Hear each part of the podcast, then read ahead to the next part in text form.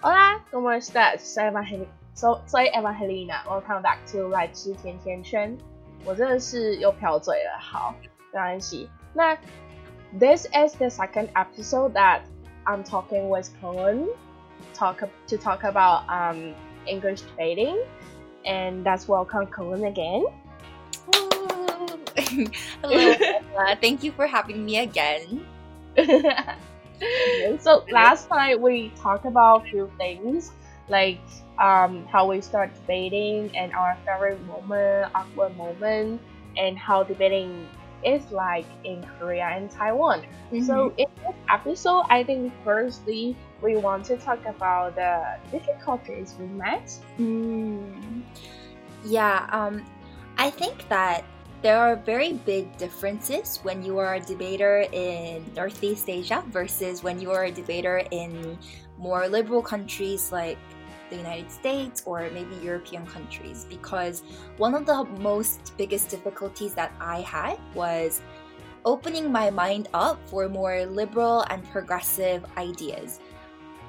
The region that I grew up, grew up in in Korea and some of the people around me were quite conservative and when i was growing up i didn't realize that it was conservative but the ideas that they had just became a part of my mind but when i started debating we learn about a lot of liberal ideas we learn about gender equality how women mm-hmm. are being mm-hmm. paid less money for the same work we learn about things like political correctness, how using correct language when we address problems regarding to minorities is so important.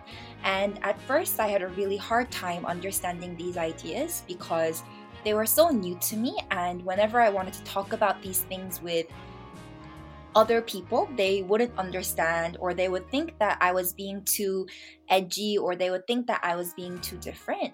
And I think that this is one of the biggest difficulties that I had. For their conflicts mm-hmm. between you and your parents? Yeah, I think that hopefully my mom doesn't watch this, but I listen.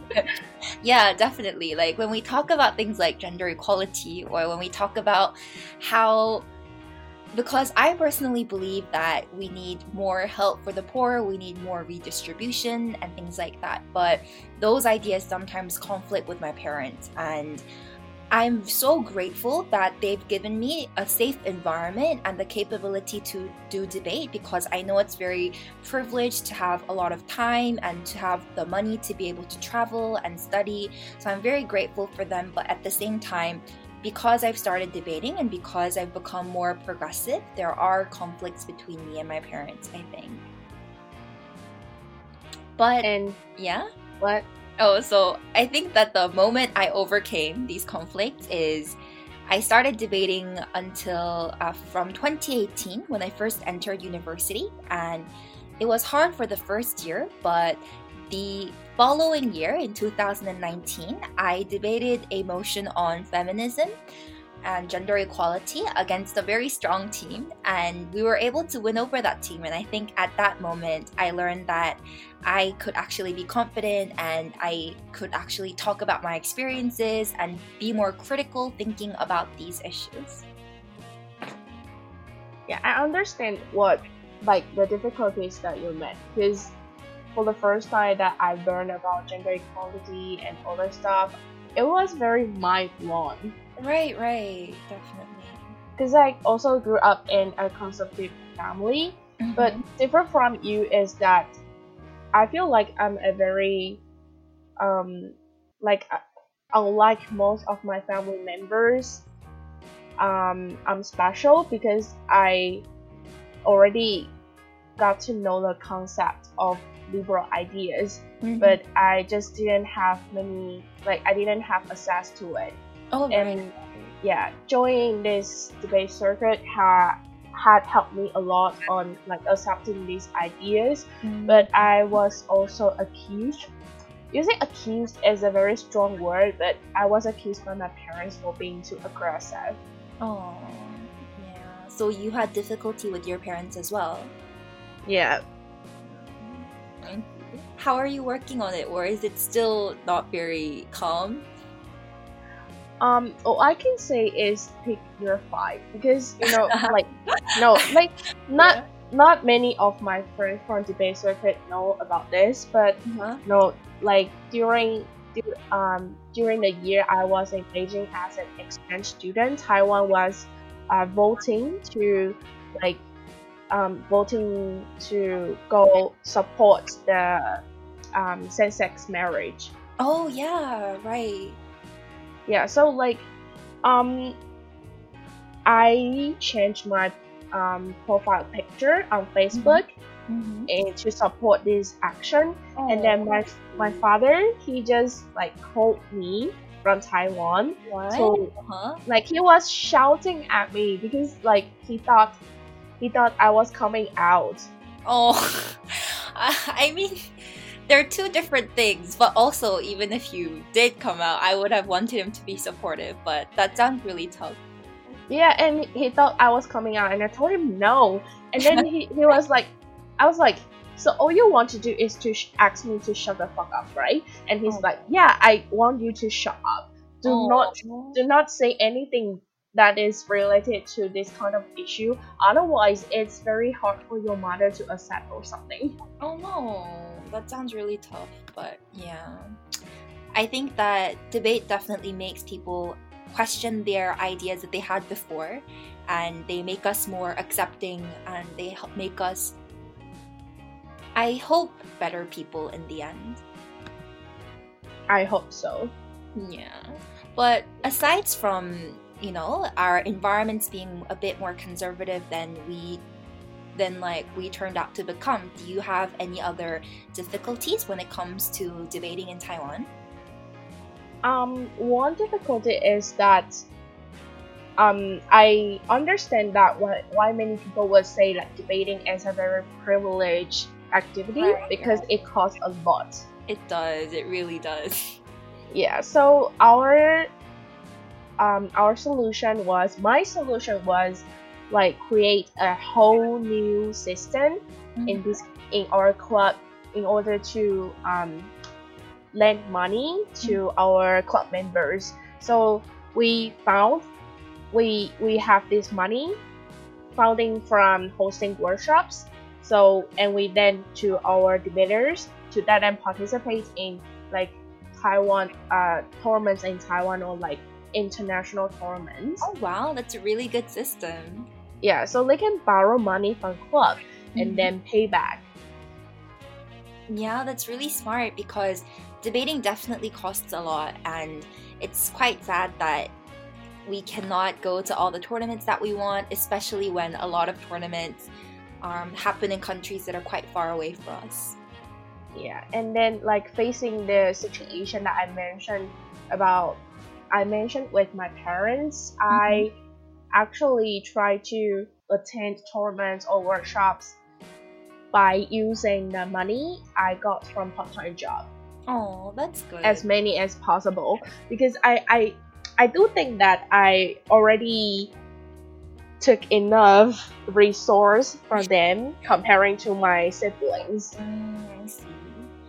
Same for me. Back in high school, I used to, my parents used to subsidize and like sponsor my debate tournaments that I went with friends. But from university, right now, I'm teaching debate to younger students. And through that part time job, I fund my debate tournaments and flights. Oh, there's one thing I didn't tell you is that I I also got this offer to teach debate for the fir- very first time in July. Oh, did you say yes? Yeah, I said yes. Oh, that's so exciting. Is it, are you teaching students in Taiwan? Yeah, I'm teaching students in Taiwan, but then like it's a short term, like two weeks. Oh, okay, but still, that's so exciting. When is it? Yeah, um, I think it's like in mid July. Okay, that sounds really fun. Teaching students is amazing. Teaching students is amazing, but I was working in cram school and it was totally a nightmare. Oh, yeah, I know what you mean. But I think that teaching debate is special because it makes me feel like I'm making the next generation slightly more accepting and more tolerant and kinder. So I feel like it's different from teaching math or English. So I feel I find a lot of meaning in doing it, and I hope you do too. Yeah, I understand what you're talking about because I've met some very young debaters. Mhm. I don't know if you noticed, but they're in our workshop. Yeah, definitely, definitely. Yeah, so it is. I think it's very important to like be able to deliver all these different ideas to them and teach them what is true equality Yeah. and re- how to respect others. Right, right. Especially at a young age, it's much more easier for them to change and much more easier for them to learn than for us because we started doing this when we were a lot older and it was difficult for us to understand it from the beginning. So I think that teaching debate to younger children and young students is really important. So, what is your favorite thing about debate? I think for me, it was understanding. It was cr- developing an understanding of the world based on a post colonialist perspective. So I think that when we live our life on a daily basis, there are so many cases of Western superiority, whether it be things like beauty standards and us thinking that whiter skin and Western features are beautiful, or whether it be things like our parents and us always thinking that Western universities are better, their researchers are better, their culture is better. And I think that this is really scary because it's not only people from the West thinking that about themselves, but it's also us internalizing inferiority of our own culture or of our own language. But I was never able to critically analyze this and critically understand this until I started debating, and there were motions about colonialism, there were motions about English as the main language that is used in education in schools. And mm-hmm. this helped me understand these feelings and ideas that I couldn't quite point out before. And understanding that was really important because I think that these were feelings that I had previously, and now I can work towards improving the situation and I can work towards discussing the situation with other people who feel the same. Yeah. What about you? Wait, wait. Was there motion that um that influenced you a lot? Emotion that influenced me a lot. Yes. Um, it wasn't a motion that I debated, but it was a motion that I saw a friend debate. And the motion was this house believes that Asia should aggressively promote superior, superiority of their culture over the West. And mm-hmm. my friend was giving a speech from government stance, and he talked about all of the ways that we were taught that we were taught we were inferior and how the best students in Asian countries all go to the West, how we're told that the schools that we go to and the things that we watch and the ideas that we have are all inferior. And that resonated very closely to me because when I came back from New Zealand, I think I kind of had those same biased ideas that made me reject and love my country less. And it took me a long journey and a lot of time to change the way that I viewed things and to appreciate and love my co- country. But that motion was really special for me.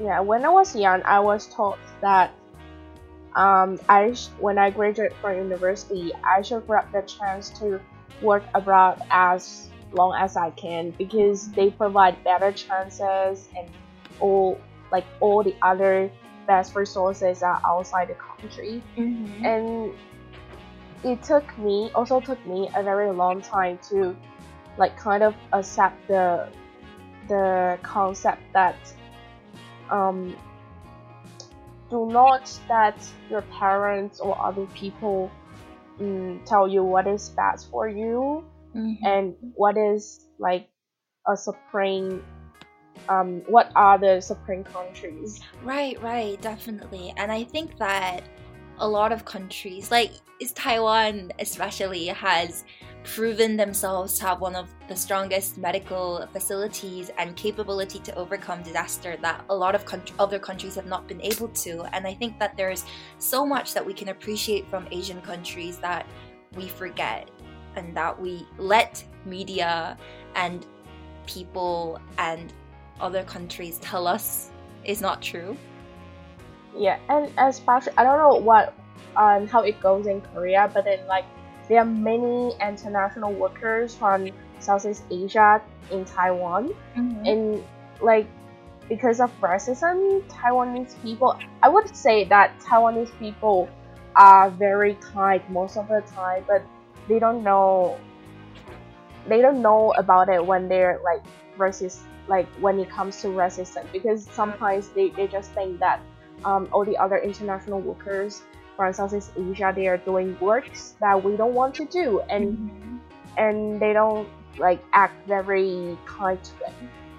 Oh, yeah, I definitely know what you're talking about. That exists in South Korea as well. And that's so sad because the country that we were born into or the skin color that we're born into has nothing to do. It wasn't a choice that we made. And thinking that judging people based on things that they had no choice over is really unfair. And I really hope that the situation and the racism that exists in Korea can improve sometime improve sometime in the future. Yeah, so that is that is why um I think my favorite thing about debating is having equity team and language team mm. in tournaments. Right, right. Remember that we had equity problems when we were doing the Wenzao workshop as well. you mean the inner in the equity problem? No, no, those are secret. But remember, we were having a motion about gender equality, and some of the students were saying all all girls like this or all boys like this and there were a lot of generalizing statements about gender and oh yeah. it wasn't intended with um, it was it didn't have a malicious intent like they didn't mean to hurt people and nobody was hurt but i think that it was a really good thing that we pointed these things out to make sure that it doesn't repeat itself in the future especially when the young students grow up yeah which was like when i first got to know the concept of equity thing or language thing it was it was mind blown and it was very confusing because you know mm-hmm. like normally only not normally, but like like the first time I got to know this concept was during 2018 Taiwan Debate Open when oh. they're doing briefing, and it was a mm-hmm. very very long briefing that I almost felt, fell asleep. Oh wow! Okay. what did you find the most um, interesting or the most helpful about having an equity team? I think the first one is about gender pronouns. Because mm. we don't assume that um, what people think about like their identity, and mm-hmm. so like at course they would um, tell people to not use he or she or like certain certain gender, gender pronouns instead right. of using like the prime minister or like I don't know like mm, to ask those debaters whether they think there's better way to call them. Right. So right. use language in a way that people don't think don't feel uncomfortable. Yeah. uncomfortable. I think that gender pronouns are so great too. I mean, your gender is such a small part of who you are. And of course, if you feel like it's a big part of you, then that's fine. But it doesn't have to be that way for everyone. And people can identify to genders that they do not it may not look like on the first glance. And I think that the debating community trying to take into considerations these changes in society is a really great thing. And I wish that more other like institutions and other environments around me would also try and understand and implement these kinds of things. Yeah, I think this circuit is really friendly. Like almost every every gay people, lesbian people, like people from LGBTQ community, like they feel very comfortable in this circuit that they just come out mm, every right. single time they meet you.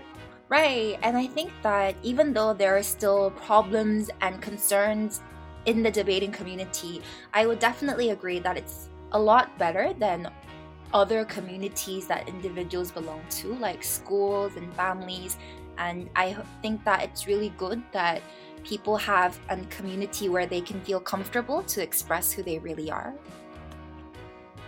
Yeah, and another thing is that I feel like joining this cir- circuit actually helped me get to know feminism more than I thought.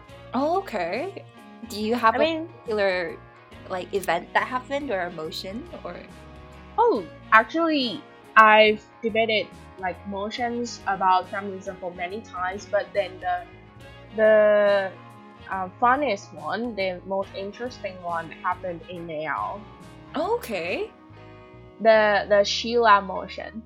Oh, the NEAO Grand Final motion. Yes. It Yes. was a motion about a woman who chose to, um, who agreed to an arranged marriage or who was forced into an arranged marriage.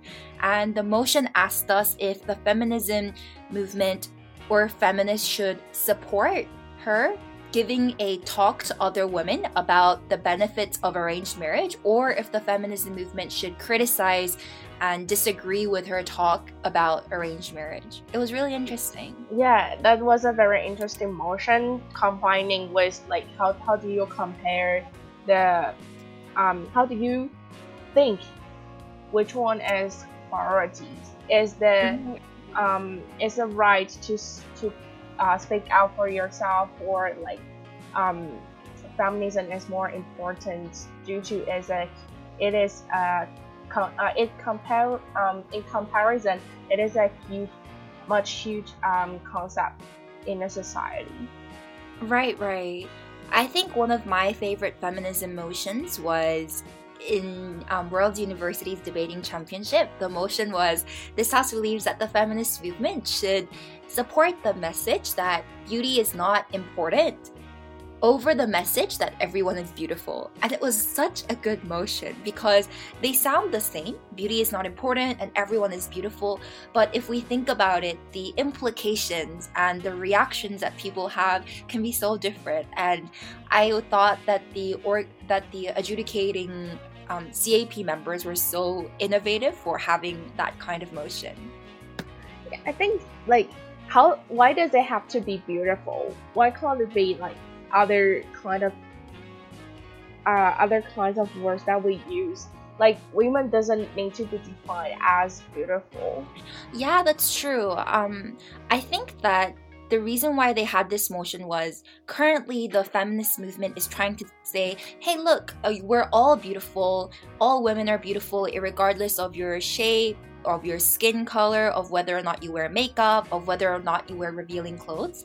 But definitely, I think that the point that you make is really important. And the other side can agree that saying that beauty is not important is better because it's not important and there are so many other aspects to women that matter so much more. Yeah. Mm, okay so next part is um talking about like traveling for debating. Okay um have you ever traveled for debate? Do you have any good memories? Um, I've only traveled to Taipei for debate tournaments because most of the tournaments are held in Taipei, mostly in National Taiwan University or Chengchi University. Um, I think the very um, the very special part of tra- like traveling for debate tournaments is that you get to know not only get to know new friends but also you get to meet all the old friends that you met in the previous tournaments you might not uh, meet for a very long time. But then because of these tournaments you're able to um, like meet again. And then maybe with the toxic culture we have to drink or smoke together I see. Yeah, definitely. There are so many good memories when we travel with friends for uh, when we travel for debate with friends. I think um I've actually traveled to Taiwan multiple times for debate. The first time I went was 2018 Taiwan Debate Open. Mm-hmm. Then I went for Northeast Asia Open. Then I went for Wenzao workshop. So I guess I went three times. And I think Taiwan's amazing. I want to live there when I get older because the people are so kind and Taiwan food is amazing and Taiwan is has so much nature, especially the regions that I went to.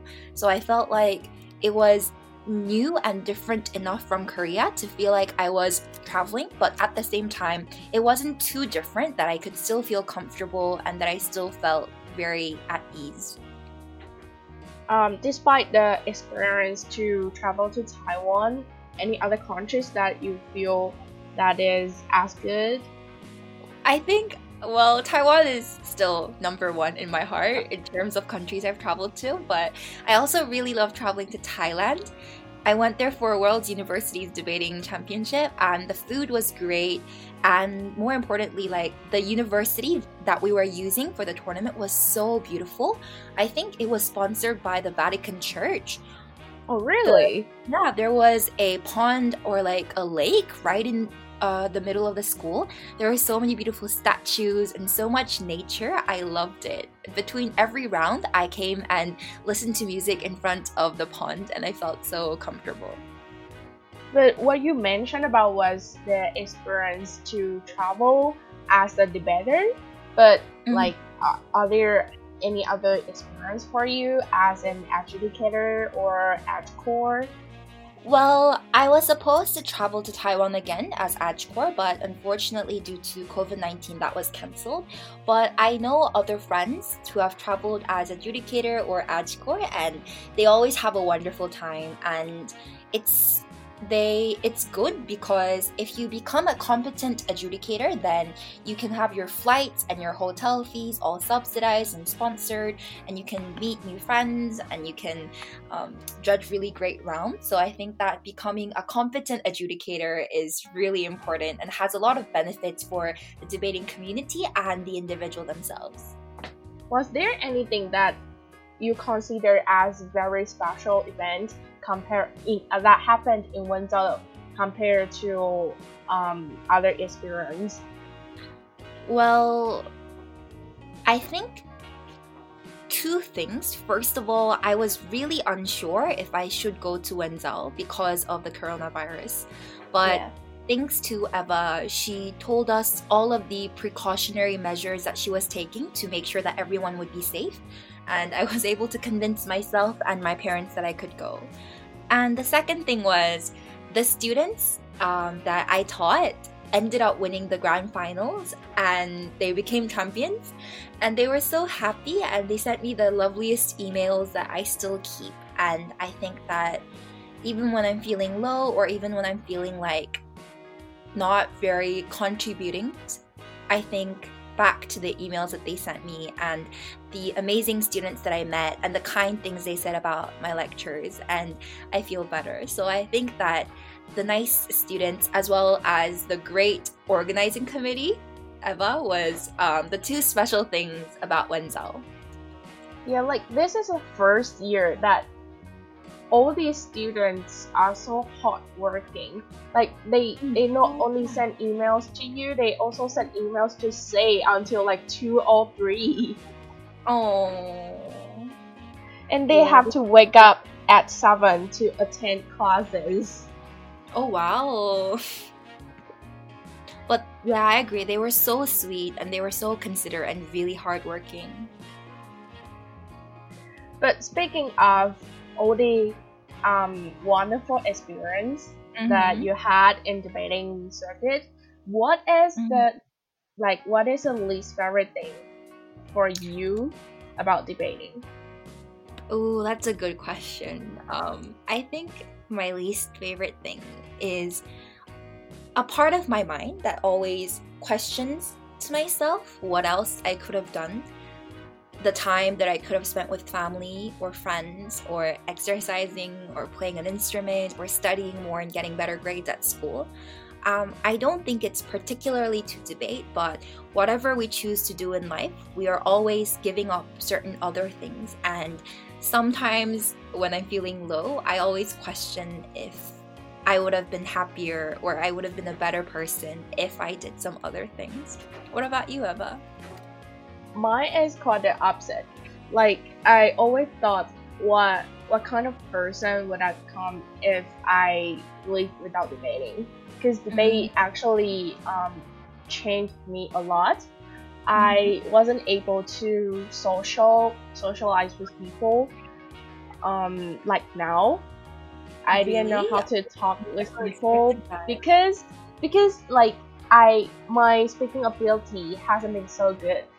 When I first enrolled in Wenzao, I couldn't even complete a whole sentence in English. Really? But you're so good now. I would never have expected that.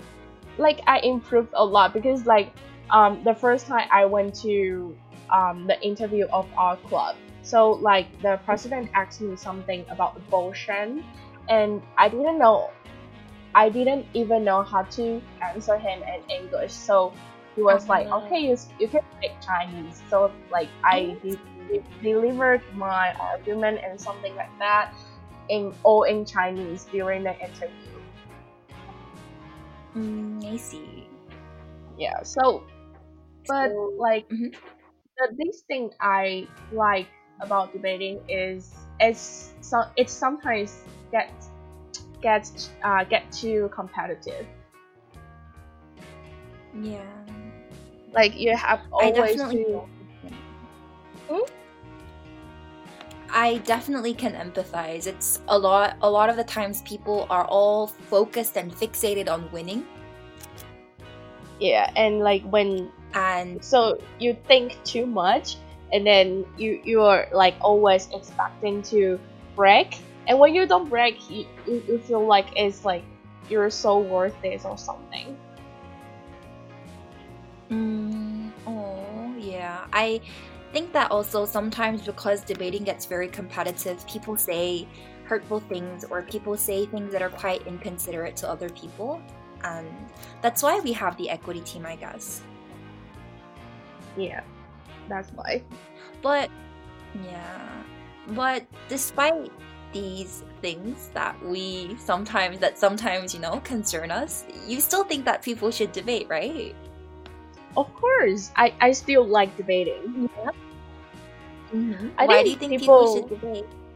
People should debate because because all the uh, all the all the experiences that I mentioned about, they get to know different cultures. They know um they know the broader and wider knowledge that mm, they could not have learned before. They know how to respect other people, and at the same time, they also get to um like um they also keep the keep the habit of like getting to know what is happening in the world and i think that is a very important um, habit because a lot of people they living they're living in their um, comfort zone and they don't know what is happening outside